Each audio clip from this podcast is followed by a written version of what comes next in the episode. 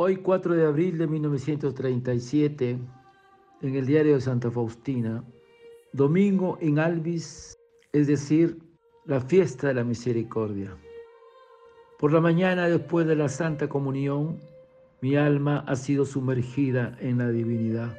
Estaba unida a las tres personas divinas, en tal modo que cuando estaba unida a Jesús, a la vez estaba unida al Padre y al Espíritu Santo. Mi alma estaba inundada de una alegría inconcebible y el Señor me ha dado a conocer todo el mar y el abismo de su misericordia insondable. Oh, si las almas quisieran comprender cuánto Dios las ama. Todas las comparaciones, así sean las más tiernas y las más fuertes, son apenas una pálida sombra frente a la realidad. Cuando estaba unida al Señor, he conocido cuán numerosas son las almas que adoran la divina misericordia.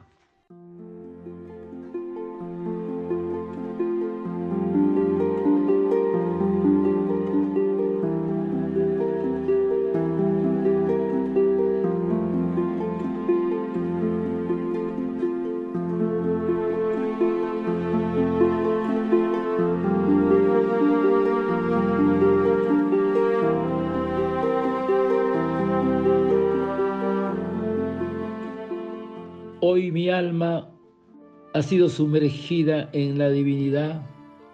Estaba unida a las tres personas divinas, en tal modo que cuando estaba unida a Jesús, estaba unida al Padre y al Espíritu Santo. Y el Señor nos dice, si alguno me ama, guardará mi palabra, y mi Padre le amará, y vendremos a Él y haremos morada en él. El Señor revela que no solo Él, sino la misma Trinidad Beatísima estaría presente en el alma de quienes le amen como en su templo. Esta revelación constituye la sustancia del Nuevo Testamento y la esencia de sus enseñanzas. Dios, Padre, Hijo y Espíritu Santo, habita en nuestras almas en gracia de un modo especial, mediante la gracia santificante. Esta presencia llena de amor y de gozo inefable al alma que va por camino de santidad. La gracia santificante es una realidad creada por Dios para hacernos participantes de su propia naturaleza divina. Pero hay otra realidad divina e increada. Dios uno y trino que viene a inhabitar en el fondo mismo de nuestras almas.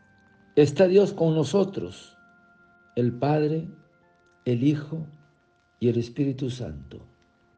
Los teólogos llaman inhabitación a esta presencia de la Santísima Trinidad. Y hay dos, son las principales finalidades de la divina inhabitación en nuestra alma.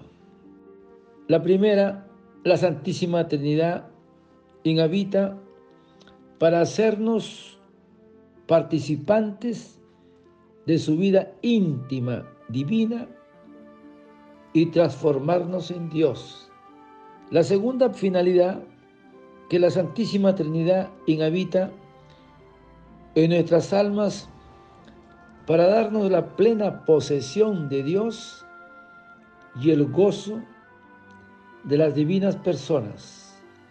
Toda la vida sobrenatural del cristiano se orienta a ese conocimiento y trato íntimo con la Trinidad que viene a ser el fruto y el fin de toda nuestra vida, porque para este fin hemos sido creados y elevados al orden sobrenatural para conocer, tratar y amar a Dios Padre, a Dios Hijo y a Dios Espíritu Santo, que habita en el alma en estado de gracia. Por último, hermanos, la contemplación y la alabanza a la Trinidad Santa es la sustancia de nuestra vida sobrenatural y nuestro fin. Gloria al Padre, gloria al Hijo y gloria al Espíritu Santo. La Trinidad Santísima y Beatísima dentro de nuestra alma.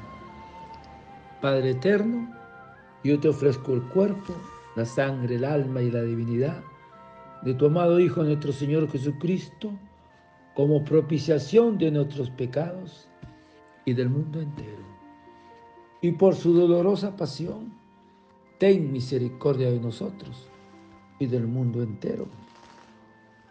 Oh sangre y agua que brotaste del corazón de Jesús como fuente de misericordia para nosotros, en ti confío.